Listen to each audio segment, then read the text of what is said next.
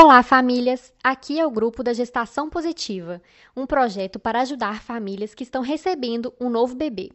Agora vamos falar de higiene do bebê. Vamos conversar um pouco sobre o banho e a higiene do recém-nascido. A pele do recém-nascido é muito fina e, por isso, é necessário ter delicadeza. O banho tem como principal objetivo a higiene do bebê, mas também estimula a circulação geral da pele e promove a sensação de conforto.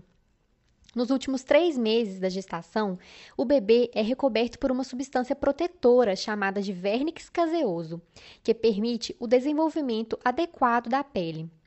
Essa substância não deve ser removida nas primeiras horas de vida, menos se houver risco de transmissão de alguma doença materna para o bebê, pois tem a função de hidratar, regular a temperatura e defender a pele do recém-nascido contra bactérias.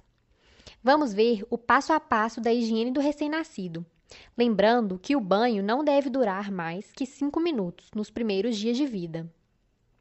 A mãe deve fechar as janelas do ambiente, seja o quarto ou o banheiro, para evitar ventos frios no momento do banho e também logo após o banho.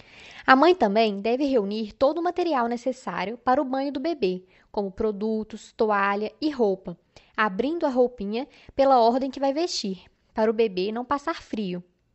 É necessário que a mãe ou o responsável pelo banho higienize bem as mãos com água e sabão antes de dar início ao banho do bebê.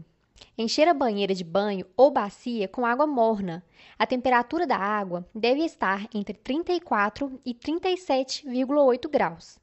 O responsável pelo banho pode testar a temperatura da água com as partes mais sensíveis do seu corpo antes de colocar o bebê na banheira. Antes de colocar o bebê na banheira ou balde, também é importante verificar a fralda e limpar a região íntima do bebê, caso se encontre suja com fezes ou urina, para não sujar a água.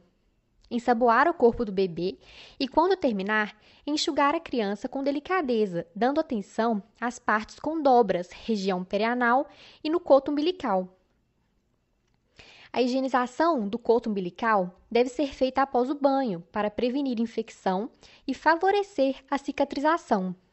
A limpeza deve ser feita com algodão ou gases molhados no álcool 70. É importante colocar o álcool diretamente no coto e não na pele do bebê. O coto não deve ficar muito molhado, apenas higienizado. Caso você perceba vermelhidão, sangue ou cheiro ruim no coto umbilical, procure por ajuda.